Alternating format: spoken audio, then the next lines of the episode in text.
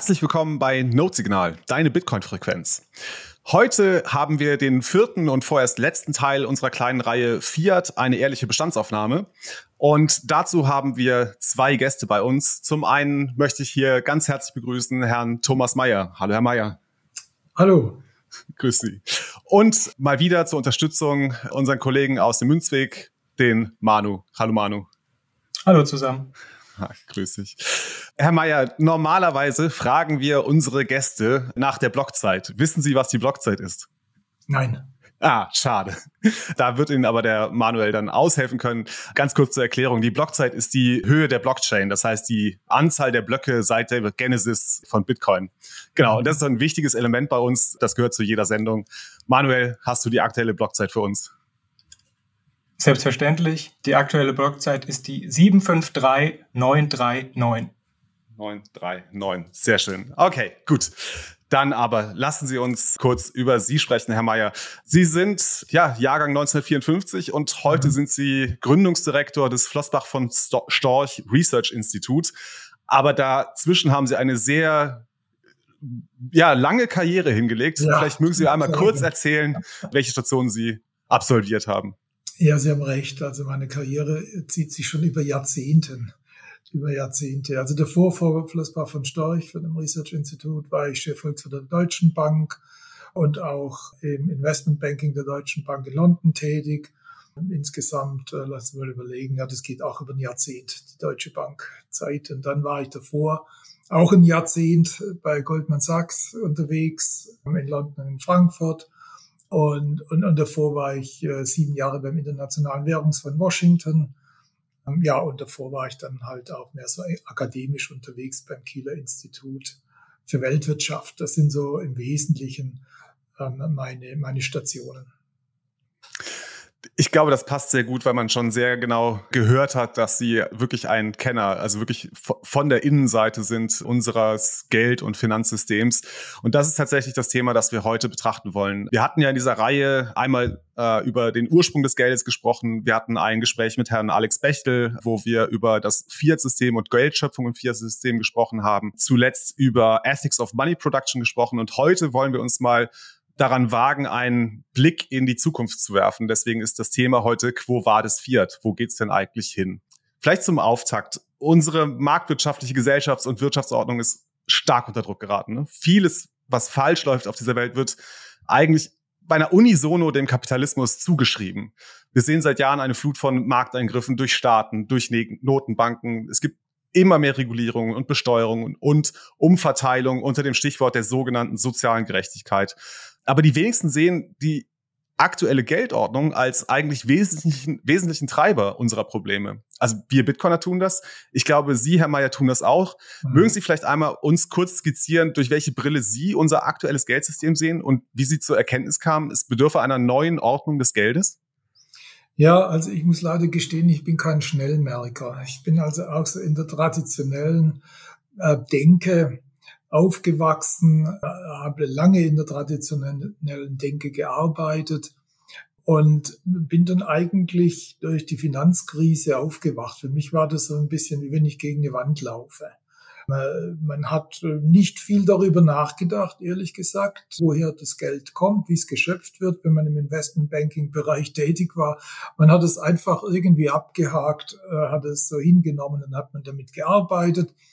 Und dann passierte ja was, das wir damals so nicht erwartet hatten. Man hatte schon mal ein bisschen, ich hatte schon so ein bisschen flaues Gefühl, aber so richtig benennen konnte, konnte ich das eigentlich nicht.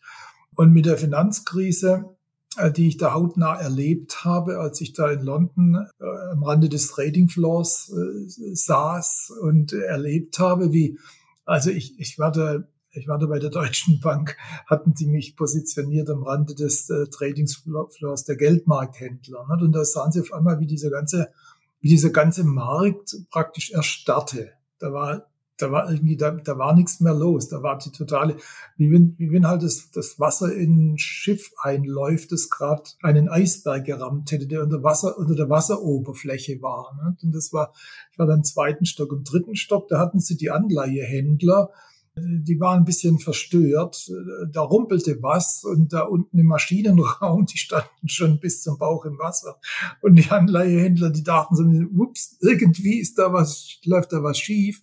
Und oben äh, ein Stockwerk drüber bei der Aktie, da war noch volle Party. Und, und dann hatte ich mir so das Gefühl, meine Güte, da ist was passiert. Das äh, verstehen wir nicht so richtig. Und da bin ich ehrlich gesagt nochmal zurück so auf die Schulbank gegangen und habe halt mir da versucht, das, das zu verstehen. Was war da los? Und je tiefer ich gebohrt habe, ne, desto, desto mehr wurde ich zum Austrian, also Austrian Economics, äh, also Hayek, äh, Mises, die, die Theorie der Geldschöpfung. Ne. Mises hat es als erster formuliert. Mises war ja der Lehrer von Hayek. Hm. Ähm, äh, dann habe ich mich halt damit be beschäftigt. Dann bin ich immer mehr zu dem Schluss gekommen, dass eben die Kreditgeldschöpfung, und das ist ja jetzt wirklich etwas, das hätte man ja auch schon nach äh, Mises äh, Werk wissen können, die Kreditgeldschöpfung führt halt zu einer inhärenten Instabilität des Kreditzyklus und damit der Konjunktur und damit der Wirtschaft. Immer wiederkehrende, immer wiederkehrende Krisen treten da auf. Und die Finanzkrise 2007, 2008 war halt so, ich würde mal sagen, der größte Einschlag, den ich erlebt habe. Ich hatte davor schon diese ganzen seriellen Blasen erlebt, in den 90ern, ähm, dann in den 2000er Technologieblase. Also man war dann schon ein bisschen sensibilisiert, aber so richtig nachgeschaut und wird das äh, versucht zu durchdringen. Das habe ich dann erst in der Finanzkrise gemacht. Und ich muss halt auch sagen, obwohl ich jetzt also kein eingefleischter Bitcoiner bin und äh, nur wenige Bitcoins besitze, muss ich doch sagen, dass eben Bitcoin, also die Erfindung von Satoshi Nakamoto, das war eigentlich die größte intellektuelle Leistung aus der ganzen Finanzkrise. Wenn ich das vergleiche mit äh, Nehmen Sie mal die große Depression. Ja, da kamen, da kamen zwei interessante Werke raus. Ich sage nicht, dass ich die jetzt 100 Prozent unterschreiben würde, aber da war 36, 1936 war Keynes General Theory und 42 war äh, Schumpeter Demokratie, äh, Kapitalismus und noch was, hatte ich jetzt vergessen im Titel. Und 44 war der Hayek ne, mit, der Weg, mit dem Weg zur Knechtschaft. Also da, da war viel, da, da ging viel los danach bei uns, und das hat mich damals echt geschockt. Ne? Da war ich dann auch wenig später Chefvolkswirt der Deutschen Bank und, und alle haben weitergemacht wie bisher. Das war erstaunlich, ja. Nur die einzig wirkliche, sagen wir, den, den, den Finger auf die Wunde gelegt hat eben dieser Anonymous der dann das Bitcoin-Protokoll geschrieben hat. Das fand ich schon echt eine tolle Leistung. Also lange Rede, kurzer Sinn. Es brauchte bei mir die Finanzkrise, um auf den Trichter zu kommen, dass das Fiat-Kreditgeldsystem inhärent instabil ist. Und davon bin ich also jetzt überzeugt. Und seither hat sich diese Überzeugung auch durch das, was wir gesehen haben, eher verfestigt. Ja, wir können hoffen, dass uns äh, genügend Menschen äh, zuhören und diese Gedanken durch ihren Kopf gehen lassen, denn wir sind ja ganz klar in einer äh, Minderheit, die wir das Geldsystem kritisch betrachten. Mhm. Die ähm, großen Medien und auch der gesellschaftliche Diskurs, äh, der geht ja aktuell in eine andere Richtung. Da haben ja andere ökonomische Denkschulen aktuell die Oberhand. Ähm, was ja auch so weit geht, äh, dass man sich in den öffentlich-rechtlichen zur besten Sendezeit eigentlich maßregeln lassen muss, wenn man mal äh, kritisch äh, die Geldmengenausweitung hinterfragt. Das ist durchaus bedenklich. Jetzt ist es ja einfach so, dass unser Geldsystem die Finanzialisierung der Wirtschaft begünstigt und eine Geldmenge, die stärker wächst als der Output an Gütern und Dienstleistungen. Man muss zur, zur Kritik richtigerweise sagen, die Quantitätstheorie des Geldes ist mit einigen Schwächen behaftet. Sie ist aber derzeit wirklich unpopulär wie selten. Mhm. Also viele Ökonomen, insbesondere die Vertreter der Modern Monetary Theory, verneinen ja mitunter jeglichen langfristigen Zusammenhang zwischen Geldmengenausweitung und Teuerung. Sie tun so, als gäbe es Teuerung erst seit den Covid-bedingten Angebotsschocks oder dem Ukraine-Krieg. Wie erklären Sie sich das? Und wie ist Ihre Meinung hierzu? Ja, ich habe das ja in gewisser Weise so ein bisschen mitgemacht. Ich erkläre das dadurch, dass man in der Ökonomie Dinge lernt und wieder vergisst. Es gibt einen alten deutschen Professor, der er bezeichnete das, Helmstädter heißt er übrigens, kennt heute keiner mehr, der bezeichnet es als zirkuläres Lernen. Das heißt also, man, man lernt etwas und vergisst es wieder.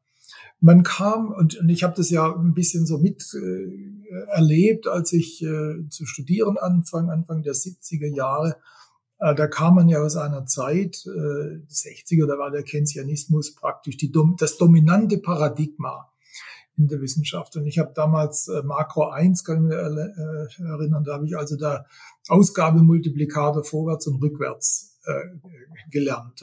Und, und dann passierte was, was eigentlich in der keynesianischen Theorie nicht passieren durfte. Es kam durch den Yom Kippur-Krieg zum Preisschock und zur Stagflation. Und und da waren die Keynesianer waren einfach dann, die standen auf einmal im Wald. Das, das passte nicht in die Theorie. Also die, die Wirtschaft äh, sank und die Inflation stieg. So sollte es nicht sein. Und dann hat sich auch bei mir, als ich dann der, äh, weiter studierte, ne, hat sich das alles ein bisschen verschoben, das Ganze. Was passierte war, dass dann, weil die keynesianische Theorie einfach gegen die Wand lief, gab es dann einen findigen Kopf äh, in Chicago, genannt Milton Friedman, Friedman, der hat die alte Quantitätsgleichung, die ist uralt, die kommt also jetzt eigentlich so eher so aus dem 16. Jahrhundert. Ähm, damit hat sich äh, Jean Baudin, John Locke, Nikolaus Kopernikus, die haben sich alle schon in der Quantitätstheorie versucht. Die Quantitätstheorie ist eigentlich eine einfache Tautologie. Ne? Also ich meine, äh, wenn mehr Geld in der Welt ist, ist es eigentlich ziemlich klar, dass dann das Geld seine Kaufkraft verliert. Das ist nicht, das sagt es nicht mehr als das sagt es. Jetzt ging der Friedman her und hat diese alte Quantitätsgleichung, die eigentlich tautologisch ist und, und die folgt ja voll dem gesunden Menschenverstand der hat die jetzt ein bisschen umformuliert und hat eben daraus den sogenannten Monetarismus gemacht. Also die Quantitätstheorie heißt ja gleich PY gleich VM, also Preis mal Output ist gleich Umlaufsgeschwindigkeit mal Geldmenge. Und das ist eine Tautologie, das kann man eigentlich immer aufschreiben.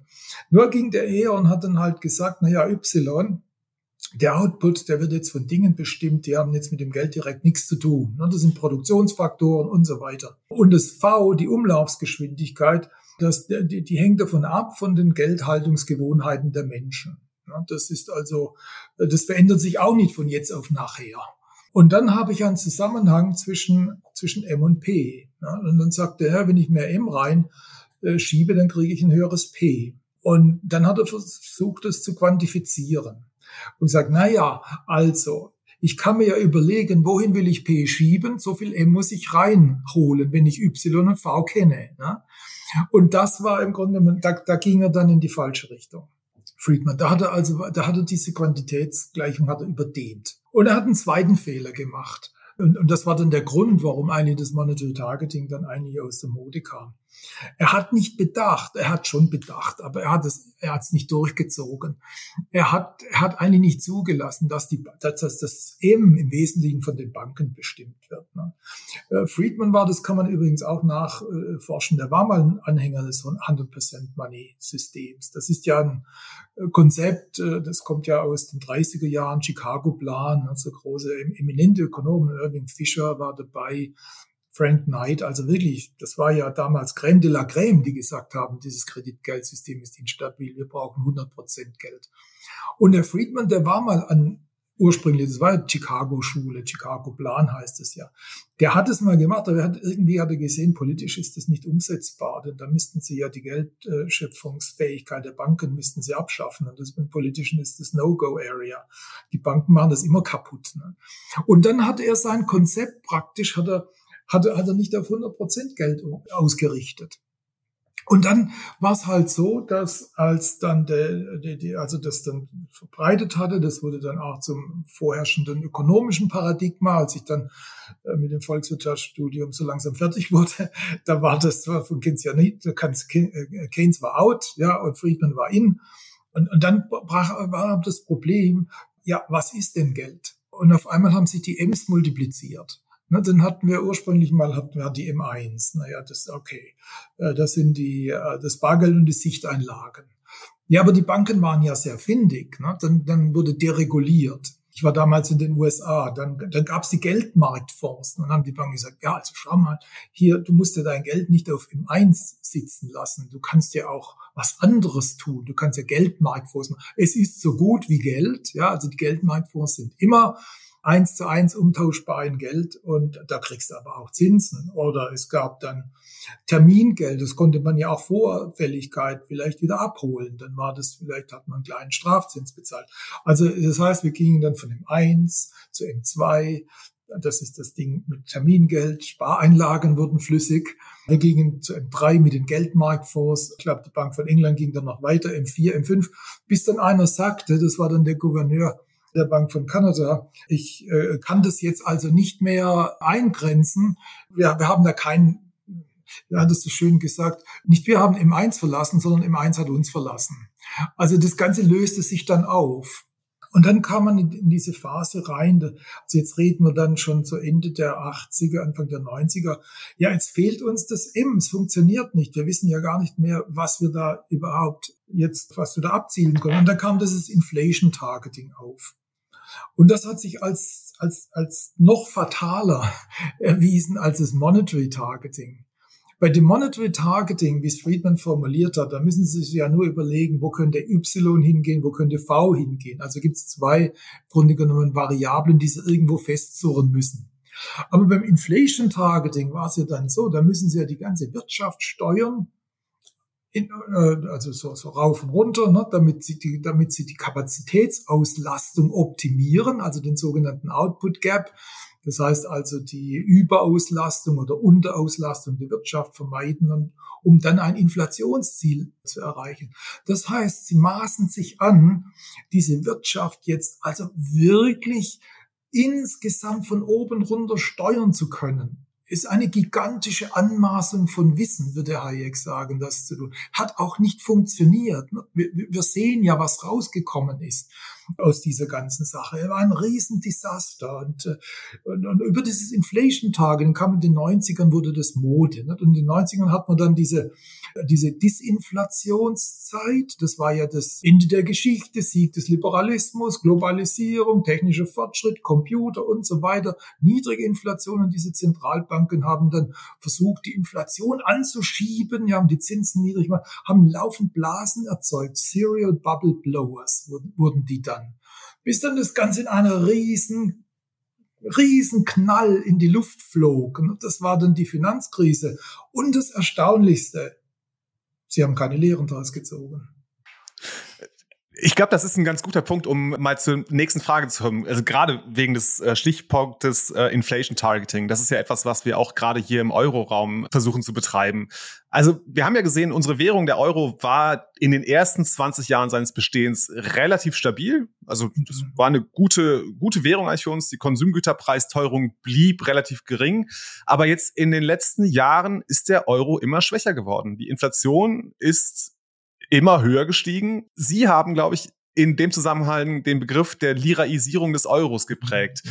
Mögen Sie vielleicht mal kurz erklären, was Sie damit eigentlich meinen? Vielleicht auch mal im Vergleich dazu, wie die, sag mal, die Geldpolitik einer Bundesbank vor der Einführung des Euros war.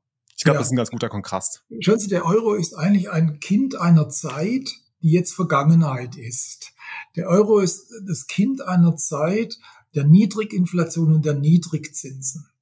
Äh, man hat es so, man, da, da ist er entstanden, in dieser Zeit ist er entstanden. Und dann hat man den Euro vertraglich, wollte man ihn so fest machen und so hart machen wie die D-Mark. Also keine Staatsfinanzierung durch die Zentralbank erlaubt. Zentralbank darf nur auf die Preisstabilität achten, auf sonst gar nichts und so weiter. Aber mit dem, wie soll ich sagen, mit, mit dem Wandel der Zeit, ja, hat sich dieses, dieses Modell des Euros, das man da aufgestellt hat, das hat sich als, als, als sehr, sehr anfällig erwiesen. Das ist ungefähr so, wie wenn Sie im Sommer ein Haus bauen und nicht dran denken, dass auch der Winter kommen könnte. Sie haben also, Sie haben weder isoliert noch haben Sie eine gescheite Heizung eingebaut. Das ist das Problem. Jetzt kommt der Winter und jetzt wird das alles problematisch, das Ganze. Und jetzt war da, stand man da vor der Frage, das war ja infolge der Finanzkrise. Finanzkrise terminiere ich so zwischen 2007, 2008. Die Eurokrise, die war so zwischen 2010 und 2012 spielte die sich ab.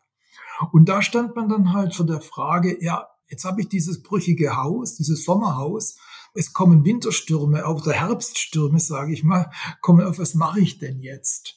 Na, also ich kann das Haus irgendwie nicht so richtig neu bauen, das geht nicht. Ich kann es nicht so richtig festigen, ich will es aber auch nicht aufgeben. Das heißt also, man geht her und hat eigentlich dieses ursprünglich mal in gewisser Weise zusammengebaute Haus, hat man überall abgestützt und da abgestützt und dort abgestützt und, und, und, und dort abgestützt. Und so ist das Ganze eigentlich die ursprüngliche Konstruktion, die man mal hatte, die ist komplett weg. Jetzt sind es nur noch so Hilfskonstruktionen, um das Ding aufrechtzuerhalten. So, warum rede ich jetzt von der Liraisierung? Der Euro wurde uns ja in Deutschland verkauft als der Nachfolger der D-Mark und deshalb sollte die EZB ja so sein wie die Bundesbank. Wir hatten es ja gerade schon erwähnt, keine Staatsfinanzierung, Preisstabilität, harte, harte Währung sollte es sein. Da da die, die, die Staaten aber in diesem Modus nicht arbeiten konnten, nachdem sich die, als die Herbststürme aufkamen, als das Sommerwetter weg war, ne, hat man den Euro jetzt Schritt für Schritt durch die Stützen und Umbauten und so weiter hingebaut auf das Modell Lira. So, was war das Modell der Lira? Als 1971 Richard Nixon den Dollar vom Gold löste, das war so der erste Schritt hin zum Fiat-Kreditgeldsystem. Da verlor die Banca d'Italia einen ganz wichtigen Anker. Die Banca d'Italia hatte vorher eine Politik gefahren, wo sie den Politikern immer sagen konnte, schaut, wenn ihr jetzt aus dem Ruder läuft, wenn ihr uns, die Bank von Italien, zwingt, euch Geld zu drucken, dann müsst ihr damit rechnen, dass die Lira sich abwertet dann müsst ihr nach Washington zum Internationalen Währungsfonds und ihr müsst eine Abwertung einreichen und das müsst ihr euren Wählern erzählen, dass die Lira abgewertet hat. Das heißt also, die Banca d'Italia war im Bretton Woods Währungssystem relativ gut abgesichert und hat eigentlich dann eine Politik verfolgt, die den Italienern eine relativ stabile Währung beschert hat und eine einigermaßen überschaubare Inflation. Jetzt mit dem Zerfall des das, das Bretton Woods Währungssystem, das, das ja indirekt eine, eine, Goldanbindung war. Der Dollar war ans Gold gekoppelt, andere Währungen waren an den Dollar gekoppelt. Man konnte da zwar was verändern, aber keine Regierung wollte abwehren. Das war ja nationaler Prestigeverlust. Also waren die Zentralbanken einigermaßen von den Regierungen abgeschirmt. Jetzt ging er mit dem, mit dem, mit dem, mit der Einführung des Fiat-Kreditgeldsystems, hieß es ja schön, es ist jeder für sich selbst verantwortlich. Wir hatten floatende Wechselkurse. Das heißt also, für die Italiener war das dann so, die Banca d'Italia hat ihren größten Schutz verloren. Die war jetzt auf einmal dem Zugriff der Politiker ausgesetzt. Also da gab es nichts Gesetzliches jetzt, die die geschützt hätte, sondern es war vorher war es das Regime, das Wechselkursregime. Jetzt konnte die Politik zugreifen und dann hat die Politik im Grunde genommen von der Banca d'Italia verlangt, dass wenn immer sie, die Politik, Bonds, Staatsanleihen nicht zu einem ihnen genehmen Preis und damit akzeptablen Zins absetzen konnte, musste die Banca d'Italia den Rest kaufen. Und damit hatten sie die monetäre Staatsfinanzierung mehr oder weniger institutionalisiert. Dann kam, dann stieg die Inflation durch eine ordentliche Geldschwemme, stieg die Inflation und die Währung wertete ab. Und ich sehe das jetzt halt so, in diese Richtung entwickelt sich der Euro. Wir haben die monetäre Staatsfinanzierung durch die EZB. Wir sehen, dass sich ein gewaltiger Geldüberhang entwickelt hat. Geldüberhang definiere ich jetzt halt als angebotsgetriebene Geldausweitung über das hinaus, was mit einer Trendentwicklung der Wirtschaft vereinbar wäre. Und dieser Geldüberhang, der übersetzt sich jetzt nicht einfach mechanisch in höhere Inflation, sondern äh, dieser Geldüberhang, der hängt einfach mal da. Also ich vergleiche Inflation in dieser Situation immer so wie das Anlassen eines Motors. Sie brauchen dafür einen Startermotor, damit sich mal das, die Maschine anfängt zu drehen. Der Startermotor, das sind Anschübe von außen. Das war in den 70er Jahren waren es der Ölpreis. Und jetzt sind es, ist es dieses Gemengelage von, von Rohstoffpreissteigerungen, Steigerungen für, für Zwischenprodukte und so weiter. Also der Startermotor, der dreht sich jetzt. Da muss der Funke überspringen, damit der, damit der Verbrenner anläuft. Und das sind dann Lohnerhöhungen. Und das sehen wir schon in den USA, da zieht's schon ab. Und ich denke, wir werden das auch bei uns sehen. Ich meine, wenn die IG Metall jetzt für ihre Mitglieder acht Prozent fordert, dann ist es moderat angesichts einer Inflationsrate, ne, die jetzt im Winter wahrscheinlich in die zehn Prozent gehen wird. Also ich kann mir schwer vorstellen, dass die Gewerkschaftsfunktionäre dann nochmal für ihre Mitglieder treten können, wenn sie in einer Nullrunde zustimmen, wie die Arbeitgeber das wollen. Also da muss schon eine gewaltige Lohnerhöhung rauskommen, damit die einfach nur auch den schärfsten Reallohnverlust ver verhindern. Also dann ist die Lohnerhöhung. Und jetzt brauchen sie natürlich, damit der Motor weiterläuft, das wissen wir alle, da muss Benzin im Tank sein. Kein Benzin da, dann blubbert er wieder aus. Und den, den Tank haben wir voll gefüllt mit Geldmenge. Ne? Also da ist sehr, sehr viel Geld da. Das, also wir fahren gerade mit vollem Tank los. Das ist eigentlich der Punkt. Da kommt das Geld rein. Jetzt hatten Sie vorher kurz die Modern Monetary Theory erwähnt. Die glauben ja, die, die haben, die denken eigentlich mehr als die Keynesianer denken, die schon an Geldmenge, Geldmengen steuern. Aber die glauben, der Staat könnte sie steuern. Der Staat sollte, wenn es notwendig ist, die Wirtschaft anzukurbeln, da sollte er Defizite machen, äh, also sich verschulden, aber er soll sich das Geld nicht vom Kapitalmarkt holen, sondern er soll sich von der Zentralbank schaffen lassen.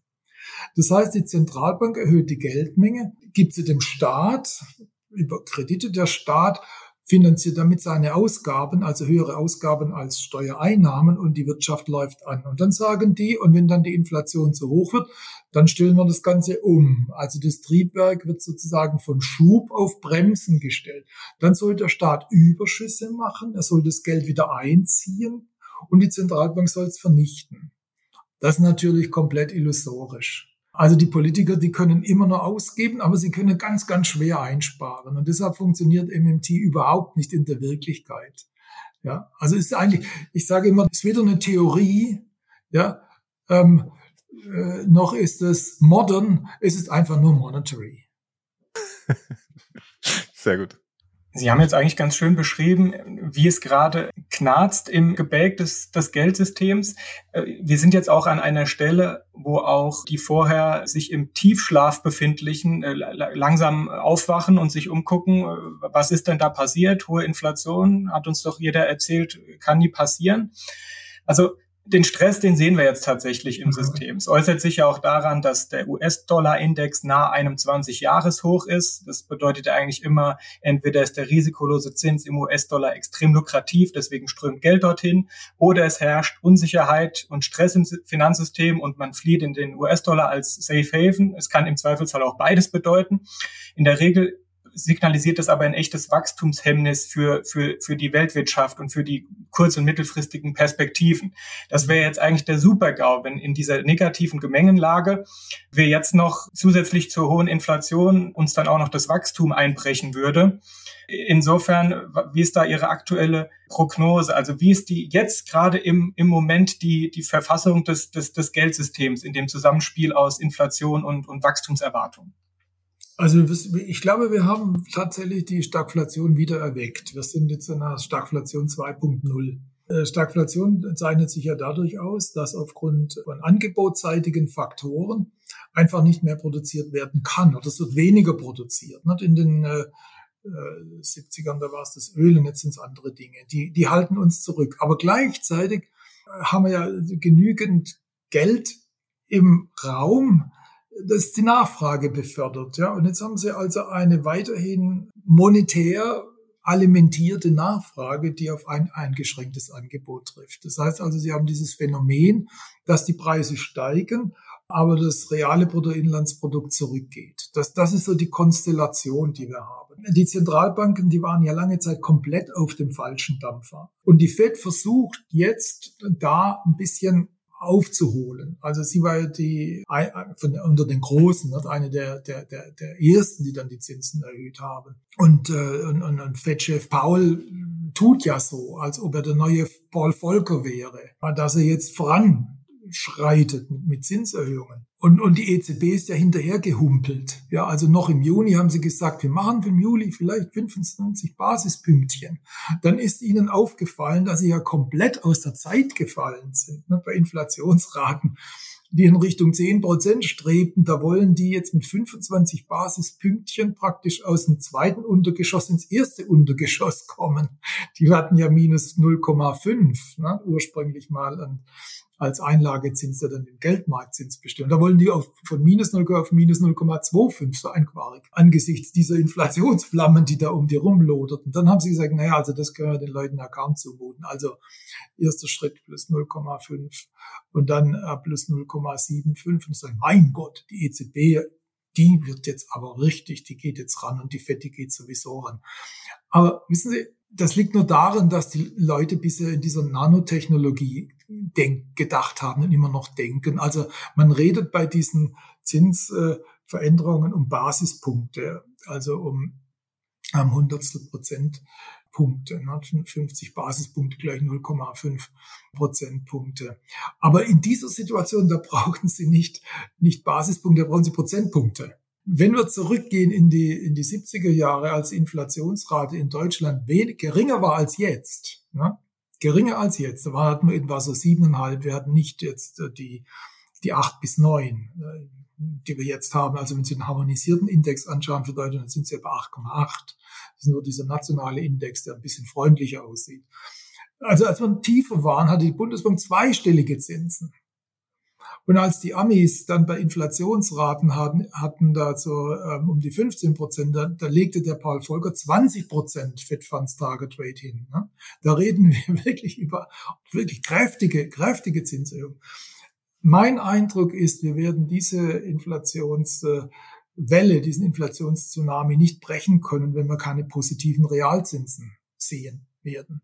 Jetzt könnte man sagen, na ja, also da ist ja viel durch Energieerhöhung und so weiter bestimmt und so weiter. Lassen wir das alles mal raus. Ne? Dann sind sie aber im Euroraum schon mal bei viereinviertel Prozent sogenannte Kerninflationsrate. Ne? Und wenn Sie da sagen, wir machen eine moderate, moderate Real, positiven Realzins, ne, dann, dann reden wir was so, so was über sechs Prozent an, an Leitzins im Euroraum ne, und in den USA sechs. Das wäre sozusagen da sind sie mal dabei in der Inflationsbekämpfung. Alles andere ist im Grunde genommen eigentlich nur, sind nur Scheingefechte. Und da denke ich halt, auch Herr Paul, obwohl er jetzt äh, stark, äh, starke Worte macht, ob er das durchhalten kann, habe ich meine Zweifel. Ne? Denn im Gegensatz zu damals, als Folge die Fed Funds Rate auf 20 Prozent setzt, dann ist der Staat heute so viel stärker verschuldet. Damals war die Staatsschuldenquote in den USA etwa 30 Prozent des Bruttoinlandsprodukts. Heute sind wir 100 Prozentpunkte weiter, grob gesagt. Mhm. Dann nochmal den Zins so hochzunehmen, verdammt schwer. Nicht unmöglich in den USA, verdammt schwer. Auch weil dann die USA immer der Aktienmarkt spielt eine Rolle. Ne? Wenn der Aktienmarkt bricht, dann sind riesiges politisches Problem. Aber möglich. Aber im Euroraum so gut wie ausgeschlossen. Wir, wir, wir haben das gesehen, wenn die italienischen Zinsen, die italienischen Zinsen mal so über fünf Prozent sind, dann, dann gehen die so, ja, dann wird's echt spannend. Und wenn sie bei sieben sind, sind sie in der Todeszone. Das heißt, dann wäre hm. Italien im Euro nicht mehr zu halten. Also deshalb nochmal so eine Inflationsbekämpfung sehe ich eigentlich nicht wirklich. Hm. Das ist ja auch eines der dominierenden Narrative, ne? Denn wenn die. EZB den Leitzins ja merklich äh, erhöhen würde, so wie Sie es jetzt gerade skizziert haben, auf vielleicht fünf, sechs Prozent, dass dann viele, gerade unserer lateineuropäischen Nachbarn, darunter, also dass die das nicht ertragen würden. Sie, ja. die, genau, sie werden dann eigentlich in der, ja. in der Staatspleite. Aber dennoch erscheint es Ihnen so, als dass die Schmerzen in unserem Geldsystem bereits groß genug sind, um wirklich allen zu zeigen, dass die Konstruktionsschwächen, ne, die, mhm. diese Balken, mit denen wir das Sommerhäuschen, das wir gebaut haben, äh, mit denen wir die stützen, dass sie, dass die eigentlich nicht mehr halten können. Glauben Sie, dass wir auf dem Weg sind oder vielleicht schon dort sind, dass unser Geldsystem insgesamt gesamtgesellschaftlich in Frage gestellt werden kann, auf den Prüfstand kommen kann mhm. und dass wir dann irgendwie einen Wechsel unseres Geldsystems erreichen können? Glaube ich nicht. Ich glaube, wir sind noch immer ziemlich unten bei der Lernkurve. Ich vergleiche das gerne mit den 60er und den 70er Jahren. Und wir haben auch so bei uns ein paar ähm, ja, Research-Arbeiten gemacht und die Debatte nachverfolgt. Wie, wie hat sich die Debatte entwickelt?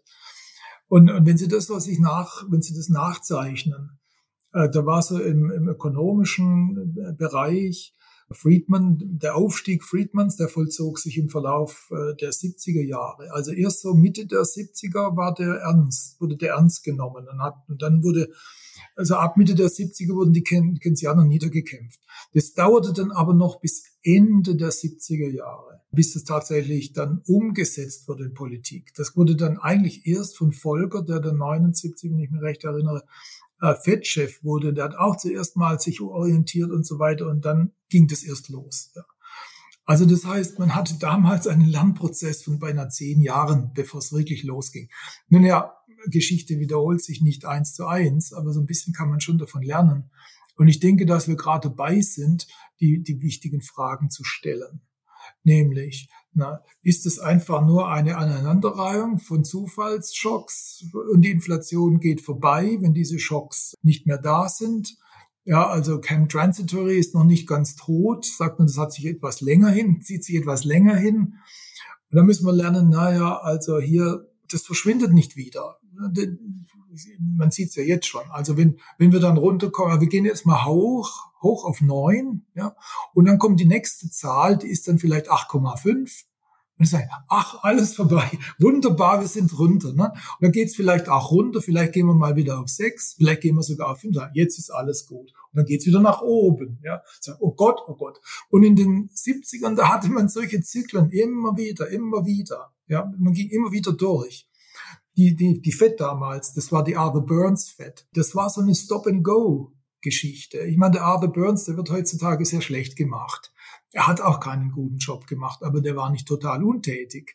Immer wenn die Inflation stieg, dann rannte er hinterher mit Zinserhöhungen. Dann kippte die, dann ging er wieder runter. Also der hat praktisch, eigentlich hatte er damals dieses äh, Doppelmandat der FED extrem ernst genommen. Nur ja, nicht die Arbeitslosigkeit unnötig zu erhöhen. Ne? Und ich fürchte, dass wir eigentlich durch diesen Lernprozess erst durchgehen. Wir werden jetzt eine Stop-and-Go-Politik der Zentralbanken kriegen die glauben, sie könnten eigentlich diese ganze Probleme so ein bisschen mit äh, auch homöopathischen Mitteln wieder einhegen. Und irgendwann wird mal die Verzweiflung so groß, dass man sagt, so, also jetzt geht's nicht mehr weiter. Dann kommt erst eigentlich so die, kommen die wirklich spannenden, auch also in der, in der Wirklichkeit, die spannenden Veränderungen. Ja, ich muss mal durchatmen. Wir haben jetzt insgesamt über 40 Minuten ein sehr düsteres Bild gemalt. Lassen Sie uns Alternativen diskutieren und ähm, ja. vielleicht etwas Erfreuliches sagen, aber auch ganz kurz noch warten, weil Sie mir bitte einen Schwenk erlauben. Dieses aktuelle Kreditgeldsystem, man sagt auch Schuldgeldsystem, hat ja diesen Aufbau oder diese Konstruktion, dass äh, nur ganz wenig Anteil des Geldes äh, wirklich ähm, Zentralbankgeld ist, was auch mhm. gesetzliches Zahlungsmittel ist und was als, als Kontrahenten und als Emittenten eigentlich äh, die Institution, äh, den Länder of Last Resort höchster Bonität und Güte hat. Und immense Mengen unseres Geldes ist ja äh, Giralgeld und ist äh, eigentlich permanent Ausfall äh, bedroht. Die wenigsten machen sich darüber Gedanken, weil es ja den gesetzlichen Einlagensicherungsfonds gibt und viele haben auch gar nicht über 100.000 Euro. Das ist jetzt nicht despektierlich gemeint, aber wir haben hier Risiken im System, im Design, die von vielen gar nicht gesehen werden, weil sie nicht relevant sind aktuell. Aber umso wichtiger ist es ja, über Alternativen zu diskutieren, die auch wirklich im Kern etwas stabiler konstruiert sind. Und Sie zeigen ja in einigen ihrer Publikationen Wege weg vom Geld Geldschöpfungsprivileg der Geschäftsbanken via dem fraktionalen Reservebanking, wie wir es aktuell haben, hin zu einem durch 100 Prozent Reserven bei der Notenbank gedecktes Geld. Ja. Also ein Vollgeld. Ihnen wäre sogar noch am liebsten, wir würden dieses Vollgeld schuldfrei emittieren ja. und äh, als, als aktiv Geld designen, wie zum Beispiel ein Warengeld, äh, wie Gold und Silber, was dann keinerlei Kontrahentenausfallrisiko hat. Das ist etwas, was die Bitcoiner immer, immer umtreibt, dieses Ausfallrisiko der Gegenpartei. Jetzt sind ja äh, sie nicht der einzige Verfechter von Gold, Vollgeld und ich habe mich da ein bisschen eingelesen und dann mhm. gibt es typische Vollgeldargumente, die da lauten, man kann über diese Umstellung auch noch den Staat ja. entschulden, man kann die, die Bürger zukünftig am Geldschöpfungsgewinn beteiligen, man kann zukünftige Finanzblasen viel besser eindämmen. Mhm. Und ich dachte noch nur so, äh, wow, also das klingt ja nach der eierlegenden Wollmilchsau. Dazu kann ja wohl keiner Nein sagen. Können Sie bitte etwas Licht in die Theorie des Vollgeldes bringen mhm. und das auch so ein bisschen mit, mit Ihrer Version des Vollgeldes, die Sie gerne sehen würden, wenn man sie denn ließe als Chefsvolkswirt der EZB oder in wirtschaftlichen und politischen mhm. Pflichten und Ämtern. Danke. Also diese Vollgeldidee, die ist ja wirklich, sagen wir mal, nicht ganz jung. Das ist ja praktisch äh, diese Idee, die äh, da publiziert wurde in größerem Umfang im Chicago-Plan von 1933. Wurde natürlich vorher theoretisch auch schon sagen wir mal, angelegt in den Überlegungen von Mises äh, in seiner äh, Habilitationsschrift und so weiter. Und hat, er hatte darauf hingewiesen, auf diese ganze Probleme. Also das ist jetzt nicht so, dass das jetzt irgendwie aus, eine, aus, aus dem Hut gezaubertes Kaninchen wäre, sondern das ist schon wirklich gut diskutiert. Und es musste ja eigentlich ein Soziologe sein hier in Deutschland, nämlich der Josef Huber, der schon sehr früh vor der Finanzkrise damit kam und sagte, hier, da läuft was schief. Die Ökonomen waren zu betriebsblind. Ich habe zuerst auch gedacht, was redet denn der? Und, und, und Huber hat es ja sehr verdienstvoll, hat er praktisch die Ideen wieder aufgenommen aus Chicago-Plan und hat es in ein, in ein, in ein, ein schönes Konzept ein, ein, eingebaut. Ich sage aber, ich bin da ganz, ich, ich, ich rede mit denen öfters, ja, also wir sind da auch, äh, ja, äh, freundschaftlich verbunden. Und ich sage immer, ich bin ja bei der Analyse bin ich ganz bei euch. Wir sind Weggenossen, aber irgendwann müssen wir mal auseinandergehen, weil die sagen halt, also wir teilen praktisch die, die Einschätzung, dass das Kreditgeldsystem Probleme hat. Und, und die sagen dann, naja, ich nenne das äh, öffentlich-private Partnerschaft der Geldproduktion, also der öffentliche Teil, der steuert und die Privaten, die produzieren. Und, und die sagen, wir lösen die ÖPP auf, indem wir das Geld verstaatlichen. Und ich würde es eigentlich gern privatisieren. Jetzt kommt aber der Punkt. Und, und hier bin ich jetzt, sagen wir mal, nicht 100 Prozent pur. Ich denke, es wäre politisch für Europa ein Desaster, wenn der Euro kaputt ginge.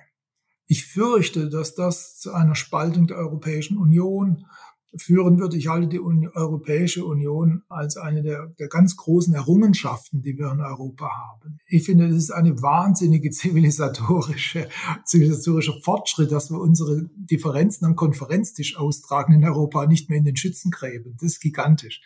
Und ich finde, ich, ich möchte das eigentlich erhalten. Und ich sehe halt die Auswirkungen, die politischen Auswirkungen eines Zerfalls des Euros, wenn der zerbricht.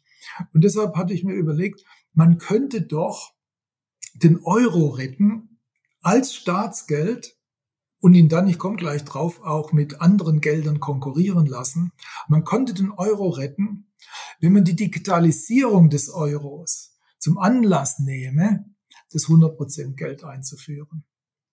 Da haben Sie einen, einen konkreten Anlass. Das kommt nicht einfach nur so aus dem Nichts, dass wir jetzt das da machen. Wir, wir brauchen einen digitalen Euro. Ne? Die Leute, die möchten gerne bargeldlos bezahlen, vielleicht nicht so in Deutschland, aber anderswo. Und die EZB arbeitet dran. Und jetzt kann ich ja hier gehen und kann den digitalen Euro als Vollgeld machen. Also Digitalisierung des Euros plus Chicago-Plan. Das ist so meine Idee. Und damit ziehe ich die EZB aus dieser ganzen Versch Vermengung ja, mit Staatsfinanzen und Banken raus und lass praktisch diese Bonds, die sie jetzt schon haben, Staatsbonds, die sie jetzt schon auf der Bilanz haben, sie können sogar noch ein bisschen mehr nehmen, ich habe das mal ausgeführt, die lassen sie als Deckungsstock stehen für den digitalen Euro.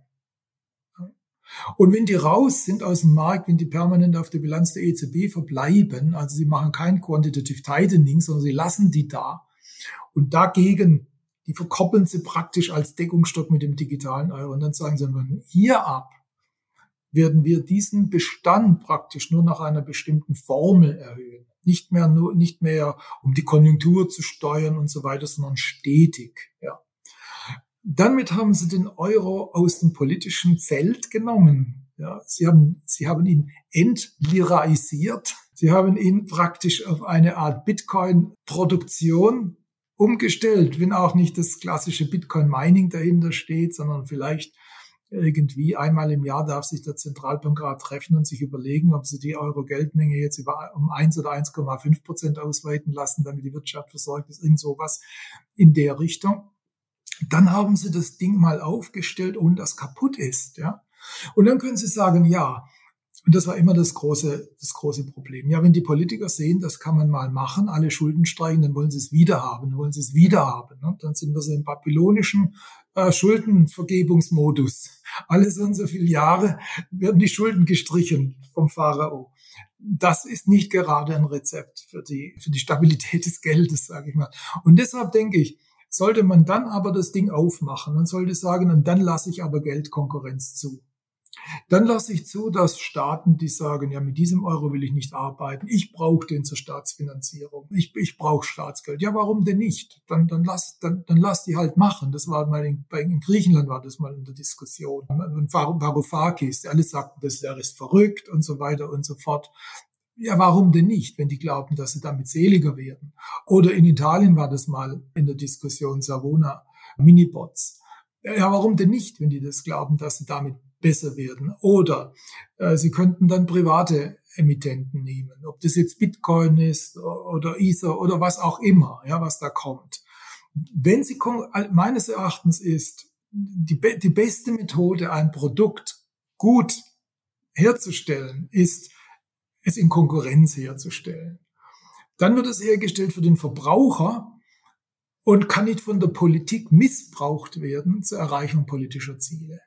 Das ist so ein bisschen die Überlegung dahinter, dass man den Euro wieder in sich selbst aufstellt, nicht als Fiskalwährung, sondern in sich selbst. Und dass man dann aber andere Dinge zulässt, sodass auch die EZB eingehegt wird von der Konkurrenz.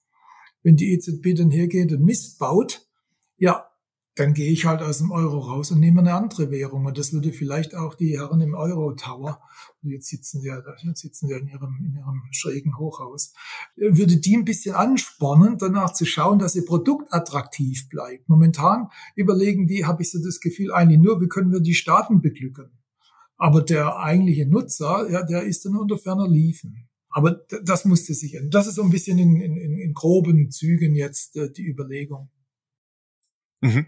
Also wenn ich es richtig verstanden habe, ist der, sind es zwei Schritte, die sie gehen wollen. Der erste Schritt ist, ein Vollgeld einzuführen, das, also wo die Notenbanken aber in eine mächtigere Position geraten. Ne? Also das, wir, wir nehmen die, die Geschäftsbanken aus der Geldproduktion heraus und verlagern das alles in die Notenbanken. Das ist ja natürlich dann etwas, wo die Bitcoiner immer wieder Kritik äußern und sagen, ja, machen wir da nicht den Bock zum Gärtner. Ne, das, äh, Abschaffung äh, des Monopols. Ne? Das, ist ja, das wäre der zweite Schritt. Ne? Die, die, die, ja, das ja, glaube ich, was bei bei Simultan muss das passieren.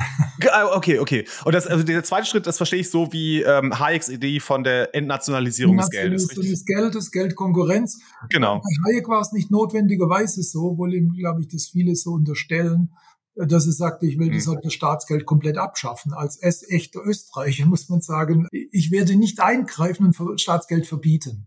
Mhm. Will ich nicht tun. Ja, okay. Also ich glaube, dann, dann würde ich gerne die Frage, die ich eigentlich stellen wollte, würde ich gerne überspringen. Aber ich glaube, ich habe es gerade schon rausgehört. Sie würden in so einem ja freien Geldsystem durchaus Bitcoin seinen Ort einräumen. Es wäre eins Absolut. unter vielen Geldern, das dann halt in Konkurrenz nach seinen Nutzern sucht. Okay, gut. Geldkonkurrenz wäre essentiell, um mhm. zu verhindern, dass die Politik wieder einen Tunnel baut, in den neuen Euro rein und ihn wieder zu ihren Zwecken missbraucht. Nur wenn Geldkonkurrenz entsteht, und das ist eine die geniale Idee bei Hayek, äh, dieses rohstoffbasierte Geld, das war ein bisschen, ist, ist in unserer Zeit nicht mehr so attraktiv. Das können wir, das können wir besser. Das zeigt ja jetzt Bitcoin und andere Kryptos. Mhm. Aber diese Geldkonkurrenz ist essentiell, dass es weitergeht, dass es, dass das Geld für den Kunden, für den Verbraucher da ist und nicht für den Politiker als Instrument. Wenn ich schon das Wort Geldpolitik höre, ist es schon eigentlich ein Oxymoron. Ne? Geld mit Geldpolitik zu machen, ist ja eigentlich, sollte man nicht das Wort schon. Ja. Müsstet einen gegen den Strich. Geld sollte dazu da sein, dass es den Menschen dient und nicht der Politik. Und deshalb sollte es gar keine Geldpolitik geben. Ja? Und, und das können sie halt nur dann, glaube ich, am besten äh, durchziehen, wenn sie Geldkonkurrenz zulassen. Mhm. Ja, vielen Dank für Ihre Ausführungen. Es klingt tatsächlich sehr charmant, einzig fehlt mir persönlich äh, die, die Zuversicht, dass es tatsächlich so kommen kann, wenn man äh, sich ansieht, wie die, wie die Politik äh, agiert und was sie für Zugeständnisse machen müsste und welche Schritte sie einleiten müsste, um, um, um diesen Weg zu ebnen. Es trifft sich nämlich ganz gut. In diese Richtung wollten wir jetzt gegen Abschluss unseres Gesprächs eh nochmal mit Ihnen einsteigen. Wir würden äh, den Blick etwas weiten wollen und unser Geldsystem zwar nicht verlassen, aber etwas über den Tellerrand blicken. Konkret möchten wir mit Ihnen über den Umgang mit Unsicherheit und Krisen sprechen, was ja so in der ganzen Unterhaltung immer mitgeschwungen hat und hierbei insbesondere die Politik in den Fokus rücken. Im Chinesischen sind Krise und Chance bekanntlich ein Schriftzeichen. Sie gehen miteinander unzertrennlich einher. Blicken wir auf die Politik und ihren Umgang mit Krisen, muss man allerdings feststellen, dass Chancen regelmäßig eigentlich sträflich und fahrlässig verpasst werden. Man ist unvorbereitet auf ein Risiko, es materialisiert sich, die Politik reagiert hektisch mit Ad-hoc-Krisenmaßnahmen, ohne allerdings die Wurzel des Problems anzupacken. Nach der aktuellen Krise kehrt man zur Tagesordnung zurück und dann Überraschung, nächste Krise, man ist wieder nicht vorbereitet. Also es ist wie so ein Teufelskreis. Herr Mayer, was ist Ihre Meinung? Warum tun sich insbesondere liberale Demokratien mit wenigen Ausnahmen wie vielleicht der Schweiz oder Norwegen, fällt mir jetzt spontan ein, so schwer, weitsichtige Politik zu betreiben? Und wie lange kann die, egal in welchem Geldsystem sich befindliche Innovationsmaschine Mensch überhaupt noch sich gegen diese nachhaltig verschlechternden Rahmenbedingungen durch die Politik wehren und sie kompensieren? Mhm. Ja, also eine Demokratie soll die Politik ja im Wesentlichen die Nachfrage der Wähler befriedigen. Das heißt also, jedes Land hat eigentlich die Regierung, die es verdient, könnte man mal sagen, und die, und die Politiker, die es verdienen.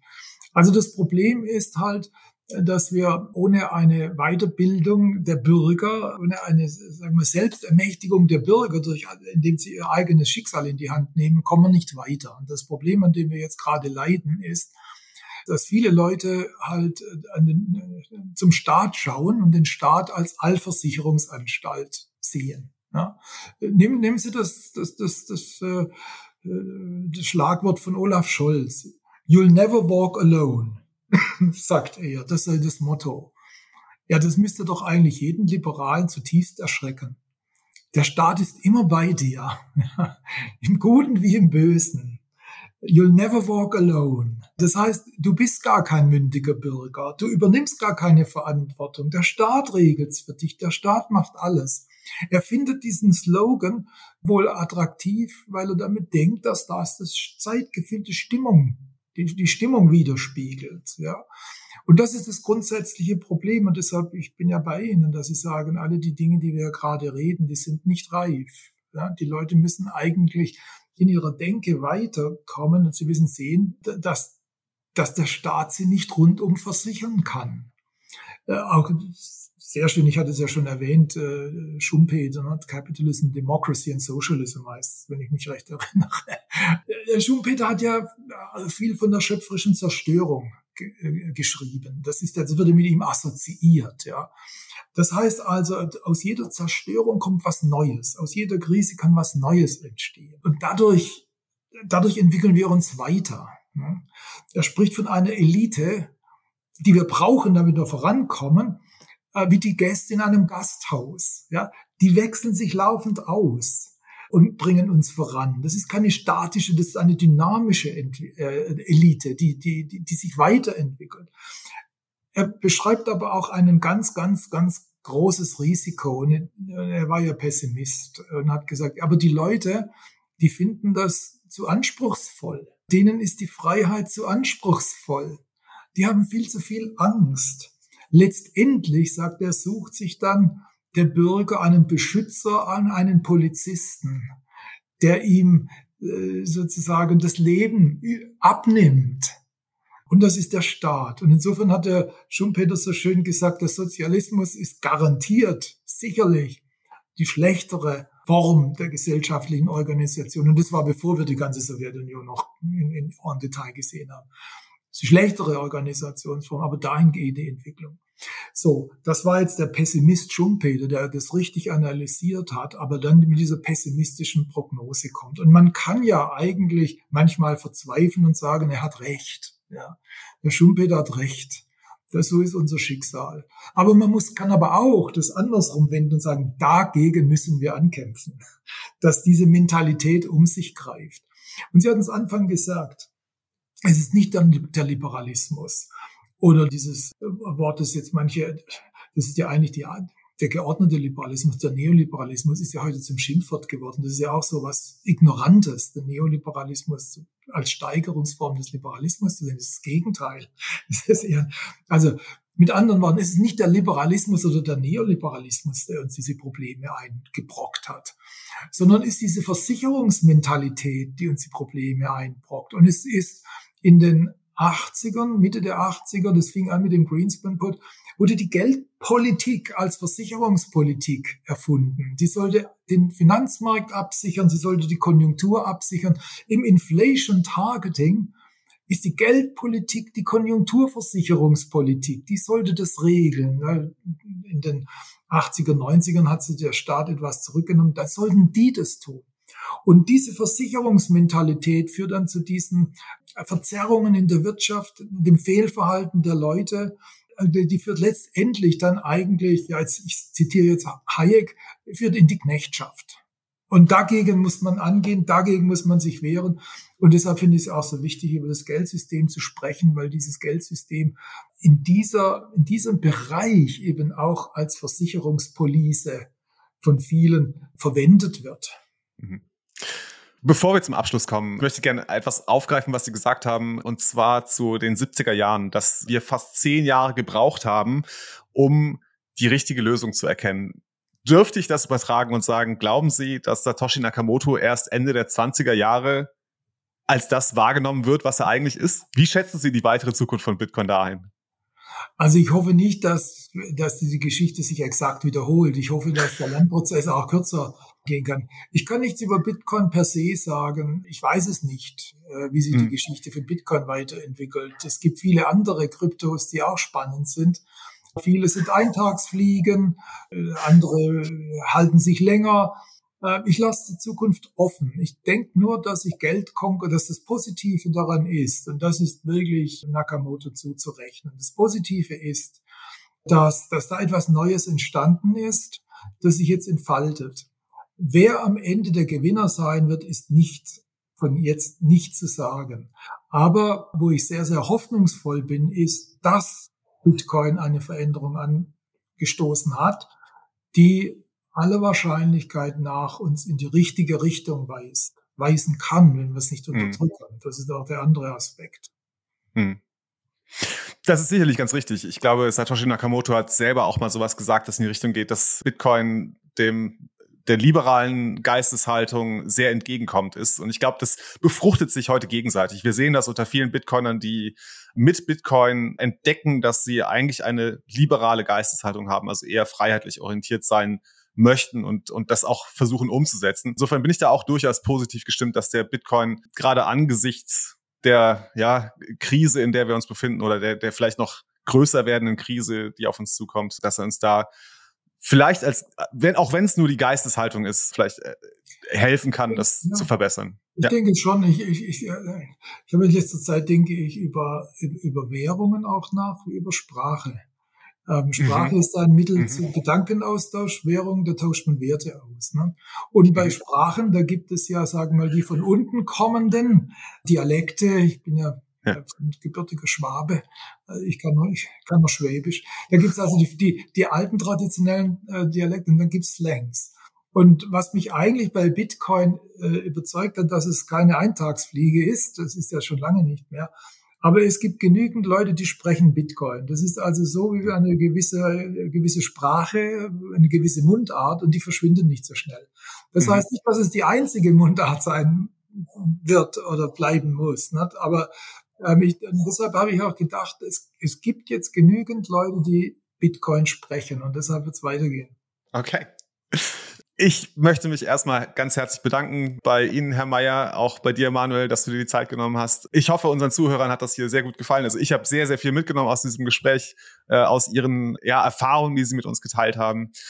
Noch so ein paar organisatorische Sachen. Wir würden uns freuen, wenn ihr unseren Podcast über die Podcasting 2.0 Plattformen wie zum Beispiel Breeze oder Fountain oder Customatic hört und uns ein paar Satz da lasst. Ihr könnt uns auch gerne immer wieder Boost schicken, also ein paar Satz da lassen.